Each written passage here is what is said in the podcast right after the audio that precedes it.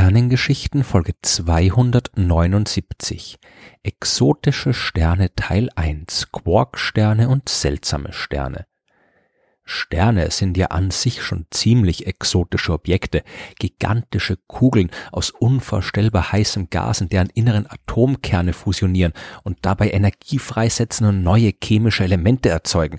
Das ist nichts, was man alltäglich nennen könnte.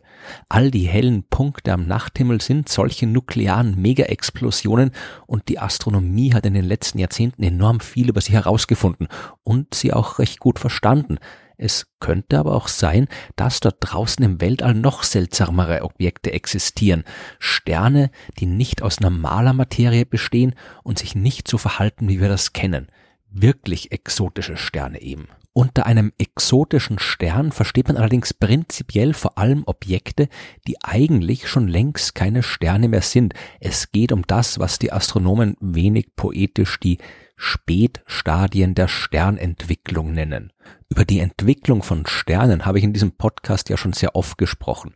Wenn einem Stern irgendwann im Laufe seines Lebens der Brennstoff ausgeht, dann kommt die Kernfusion in seinem Inneren zum Erliegen. Je nachdem, wie viel Masse der Stern besitzt, beendet er sein Leben dann auf unterschiedliche Weise.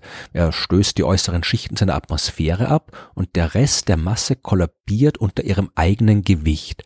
Bei kleinen Sternen bleibt ein weißer Zwerg übrig, also ein Objekt, das ungefähr so groß wie die Erde ist, aber immer noch so viel Masse hat wie die Sonne.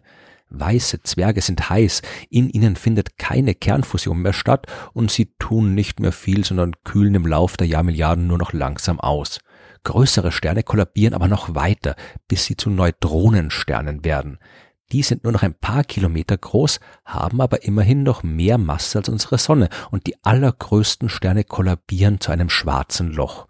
Und obwohl weiße Zwerge, Neutronensterne und vor allem schwarze Löcher jetzt nicht unbedingt als normal bezeichnet werden können, sind sie doch keine echten exotischen Sterne obwohl bis jetzt noch niemand weiß, ob es exotische Sterne wirklich gibt. Aber in der Theorie sind jede Menge ungewöhnliche Zustände möglich, die ein Stern am Ende seines Lebens einnehmen kann.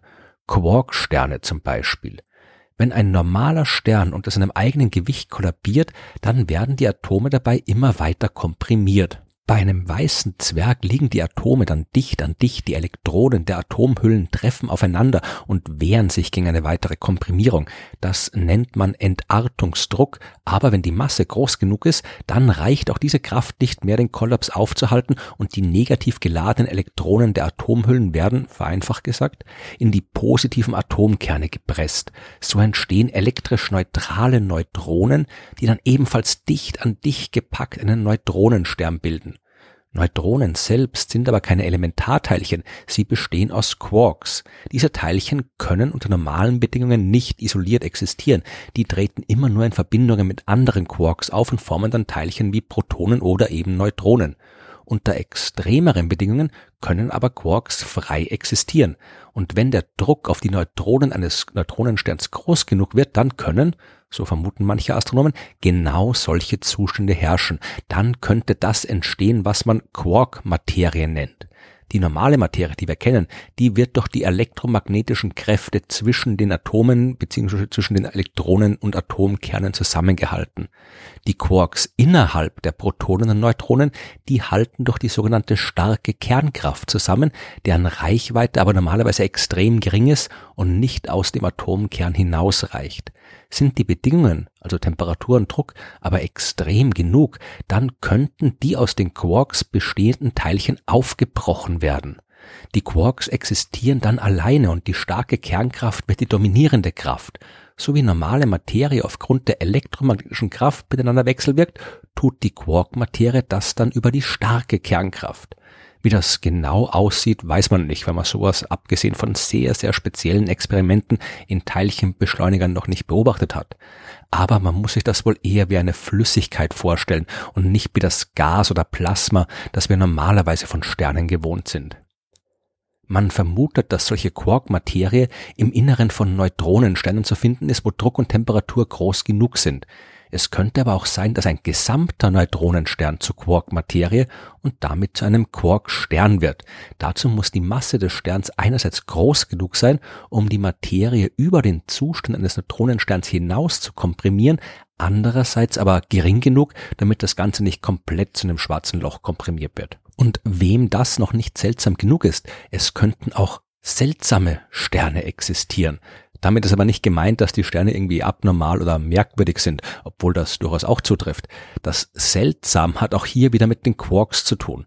Von denen gibt's ja sechs unterschiedliche Arten, die von den Wissenschaftlern Up, Down, Strange, Charm, Top und Bottom genannt werden. Die normale Materie, die besteht ausschließlich aus Up- und Down-Quarks. Die anderen Quarkarten sind unter normalen Bedingungen nicht stabil. Ein Neutron in einem Neutronenstern besteht aus zwei Down- und einem Up-Quark. Unter den extremen Bedingungen im Inneren seines Sterns könnte es aber sein, dass eines der Down-Quarks in ein Strange-Quark umgewandelt wird. Dann bekommt man Materie, die nicht nur aus Up und Down, sondern eben auch aus Strange-Quarks besteht und die wird von den Wissenschaftlern als Strange Matter oder eben seltsame Materie bezeichnet. Es gibt sogar Überlegungen über die Existenz sogenannter Strangelets. Das sind Verbindungen von Teilchen aus seltsamer Materie, die aufgrund der hohen Anzahl von Strange Quarks stabil sind.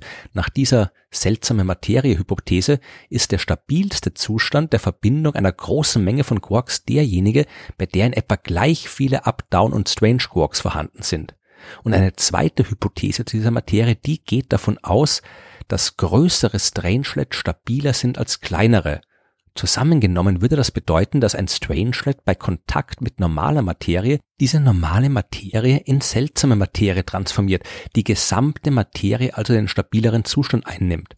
Würde man so ein Strangelet auf die Erde werfen, dann würde früher oder später der gesamte Planet in seltsame Materie umgewandelt, was für uns Menschen nicht sonderlich erfreulich wäre. Abgesehen davon, dass auch wir zu Klumpen seltsamer Materie transformiert würden, bleibt von der Erde dann am Ende nichts weiter übrig als ein großer heißer Haufen seltsamer Materie.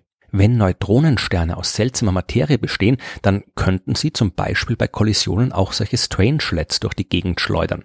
Aber es gibt trotzdem keinen Grund zur Panik. Erstmal handelt es sich bei der Sache mit den Strangelets nur um eine Hypothese und andererseits gibt es das Universum schon recht lange.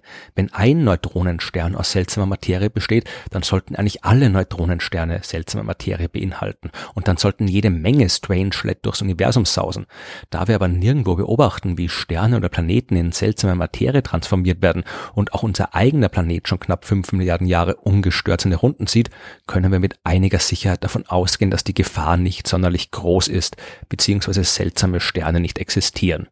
Quarksterne könnte es dagegen schon geben, auch wenn es schwer ist, ihre Existenz nachzuweisen.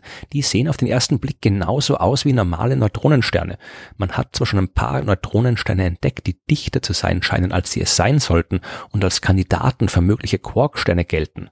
Aber ein direkter Nachweis dieser exotischen Sterne steht bis jetzt noch aus.